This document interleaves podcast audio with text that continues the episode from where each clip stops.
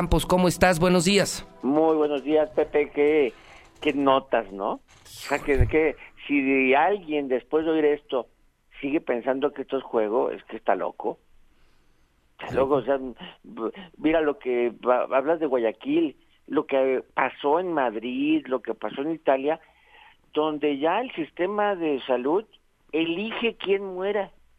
O sea, ¿no? Porque no tiene la capacidad para atender a todos y entonces salva a los más útiles para la vida, ¿no? Entonces a los más probables de sobrevivir, dejando fuera a los más viejitos o a los más enfermos, que es elegir quién muere.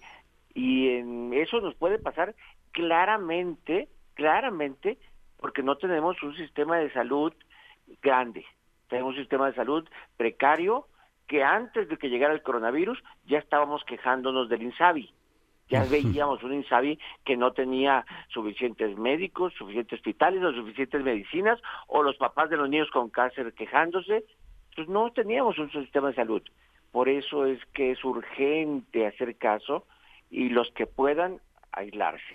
¿Crees, Roy, eh, como lo dice esta fuente del TEC de Monterrey, ¿Crees que nos vaya igual de mal que, España, igual de mal que Italia? Roy, tú que además eh, le entiendes al tema de las matemáticas. A ver, mira, te voy a decir una cosa. Tenemos una ventaja, que lleva, vamos 15 días atrás de ellos. Es la única ventaja. Es decir, ¿qué pasara si a ellos les dijeran regresense 15 días? ¿No? tienen oportunidad de hacer cosas distintas. Nosotros vamos 15 días atrás para advertir, para, eh, para ver qué pasa en los hospitales. Por ejemplo, la reconversión de hospitales. España hace 15 días, por decreto, pidió a todos los hospitales privados se ponen a disposición del sistema público para armar todos algo así, ¿no? Bien, no les fue suficiente. En Estados Unidos, en algunas zonas, el gobierno compró hoteles completos para convertirlos en hospitales porque no podía, no podía construir hospitales rápido. Bueno, nosotros todavía no lo hacemos, pero no estamos lejos de hacerlo, ¿eh? Ya en la Ciudad de México, Claudia Sheinbaum dijo que algunos hoteles podían en su momento llegar a ser utilizados. O sea, sí están preparándose para una para una situación extra grave que es muy probable después de ver como dices tú, escenas en los mercados, en el transporte público, escenas de Semana Santa, congregaciones. A ver, te lo voy a poner de esta manera. 27%, uno de cada cuatro, al menos, no tiene miedo al coronavirus. Qué horror. Eh, el no tener miedo al coronavirus es, me puedo volver foco de contagio tranquilamente. No me da miedo el coronavirus. Pero ¿por qué? Hay que aceptar que vivimos en un país donde el ciudadano puede tener más miedo a no comer que el coronavirus. ¿Quién lo ha hecho peor? ¿El gobierno o el ciudadano mexicano? Mira, la sociedad se adelantó al gobierno, ¿eh? La sociedad, porque aunque el gobierno diga que hace tres meses, mira, hace tres meses, hoy hace tres meses era el Día Internacional de la Mujer. Hoy hace tres meses era el domingo de las marchas de la mujer. El gobierno no tenía en su dinámica el coronavirus. El presidente estaba pensando en la rifa del avión, que iba a empezar el día 9 y luego digo que el 9 no, que mejor el 10 o el 11. Su, su discurso era la rifa del avión y el tema que nos tenía ocupados era el Día Internacional de la Mujer, 8 de marzo, hoy estamos 8 de abril, así que no estaba, no es cierto que el gobierno estaba hace, hace tres meses, perdón, eso fue hace un mes, el 8 de marzo, hace tres meses, el 8 de enero, el movimiento era las quejas por el INSABI que no trabajaba. No tenía nada que ver con el coronavirus. Entonces es mentira que el gobierno reaccionó antes, pero el ciudadano, el ciudadano, los grupos sociales ya llamaban a quédate en tu casa. Entonces la ciudadanía reaccionó antes que los gobiernos. Y los gobiernos siguieron. Ahora, es entendible, Pepe, es entendible por qué. Porque ahorita estás reportando esto que puede ser apocalíptico, ¿no? Porque en unos dos semanas esto puede estar desatado o tres semanas puede estar desatado, pero en cuatro meses vas a estar reportando otro apocalipsis, que son las pérdidas de empleo, lo cual implica cierre de empresas, ve gente perdiendo su casa, gente perdiendo pues, su, su sustento, que es otro apocalipsis que se nos viene. Entonces los gobiernos estaban en mando cerrar una ciudad, es voy a decirle a la gente muérete de hambre y tampoco tengo tanto dinero. Entonces no somos un país rico como otros para destinar recursos. Mira, lo que hizo El Salvador, que es ahorita es el presidente más aplaudido, es primero pidió un crédito grandote, mandó la gente obligatoriamente a su casa y luego les mandó dinero a cada casa. Sí, no, o sea, pero no tenía el dinero, primero pidió dinero. Y sabe que se va a endeudar por mucho tiempo, pero no los va a matar. O sea, Roy Campos, que entonces el mexicano, el ciudadano que te está escuchando, eh, ese o se muere de coronavirus o después en unas semanas se muere de hambre. Algunos, efectivamente. ¿eh? De hecho, yo te voy a una cosa. El coronavirus hay que hacerlo. El problema del coronavirus es su gran contagio. La curva del contagio es impresionante. Ese es el problema. La, no es la tasa de mortalidad, no es como aquel miedo que se tenía al SIDA, que si te daba te morías prácticamente. Aquí no. Aquí incluso es muy probable que el número de contagios que existan sean muchísimo mayor al que reporta el gobierno, muchísimo mayor. Puede, hay, hay que dice que hay que agregarle dos ceros, ¿no? Entonces, mm, no, no, ah, tenemos dos mil contagios, ¿no? O sea, tenemos... Mm, ¿Doscientos mil? Doscientos mil. Hay quien dice, ¿no? Entonces los contagios van a crecer más rápido. Bueno, hay quien dice eso, pero es, sí, pero te contagias y te curas y ni te enteraste. Está bien. Entonces, y el gobierno dice, ¿qué hago con la señora que vende verduras en un mercado?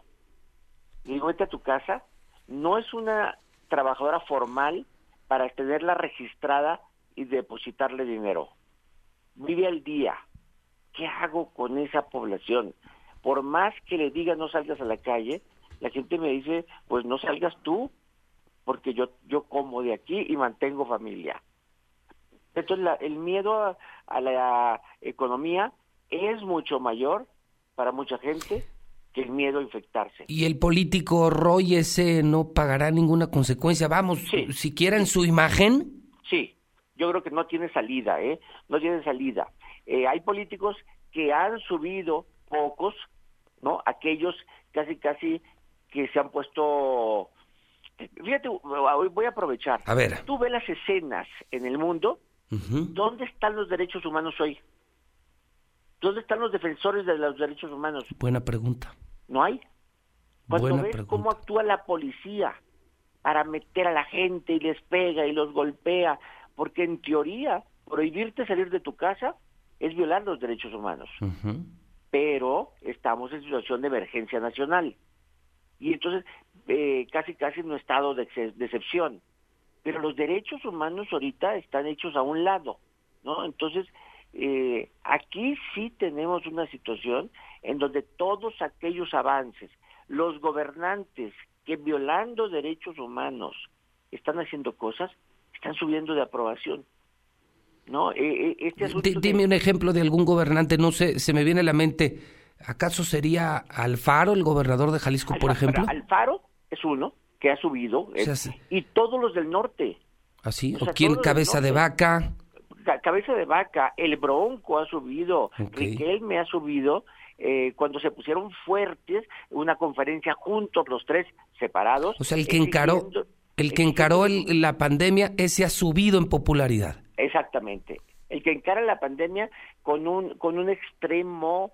Eh, te, te, voy a mandar, eh, Pepe, a, tu WhatsApp un, un eh, video de un chavo, de un chavo de una alcaldía de Italia, donde se pone y les manda un mensaje y les dice, me vienen a, me vienen a decir ahora que quieren correr, pero si nunca han corrido en su vida, ¿Por qué me viene ahora que quieren correr? Que quieren sacar a su perro.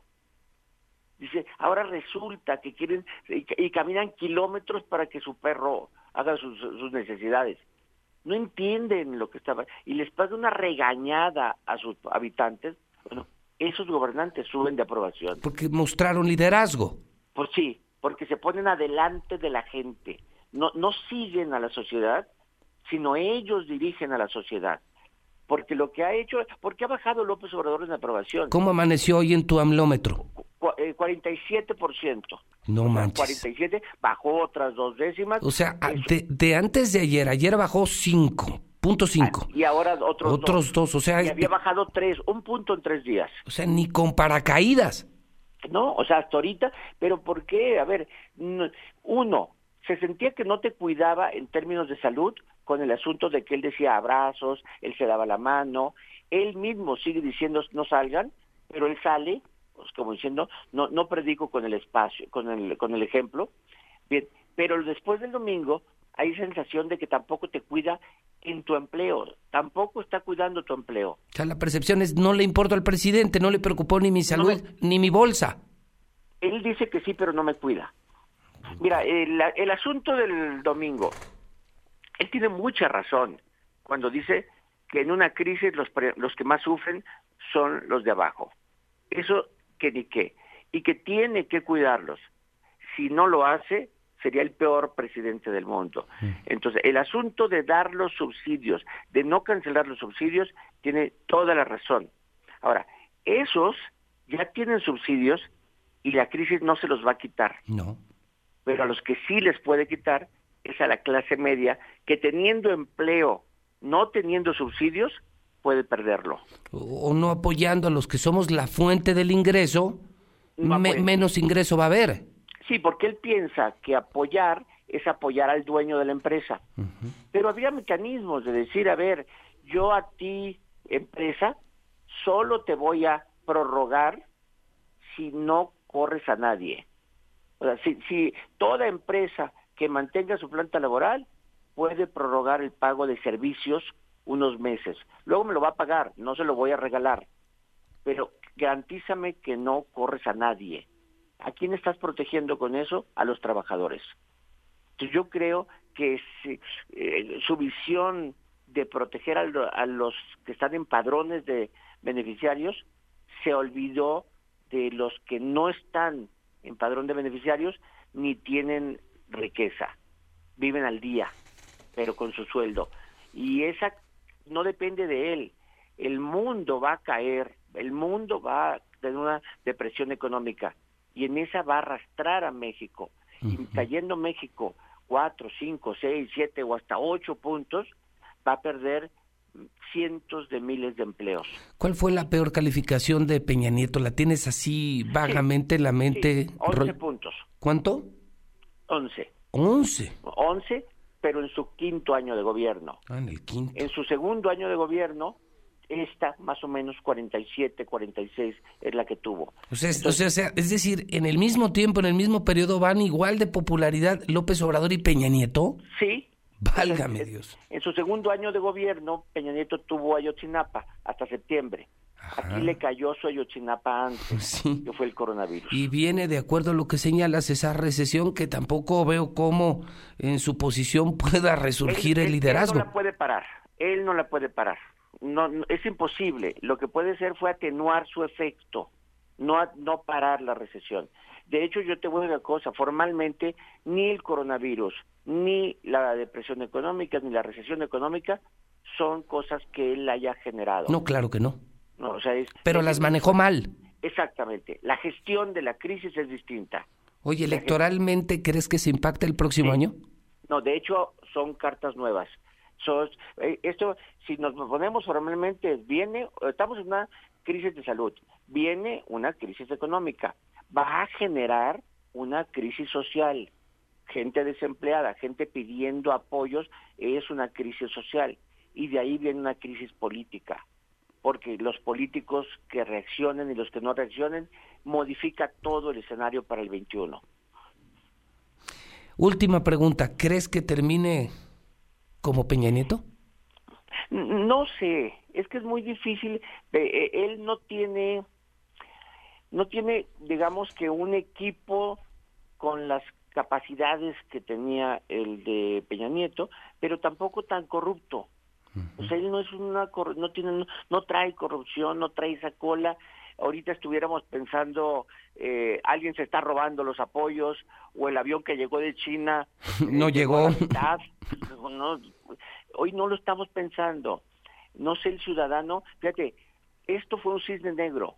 ¿Y Pasó algo que no se podía prever. ¿Y qué, es qué, es peor para nosotros, Roy? ¿Un, un sonso o un ratero?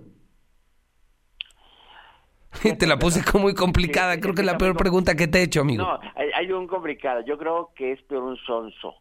No, yo un sonso, mira, eh, hay ejemplos. Nosotros podemos perdonar un gobernante ratero si vemos que da resultados de gobierno. Sí, el mexicano sí perdona, ¿no? Aquí en Agua se acostumbraron a decir, ah, cómo era ratero tal gobernador, pero sí dejó. Roba pero reparte, roba pero hace, sí. roba pero deja cosas. Sí, el mexicano es muy de eso. Sí, ¿no? Y sabíamos que durante mucho tiempo el PRI robaba, pero bueno, pero era bueno para gobernar, decían, y por eso regresó en el 2012 y por eso se fue en el 18, ¿no? Pongámoslo así.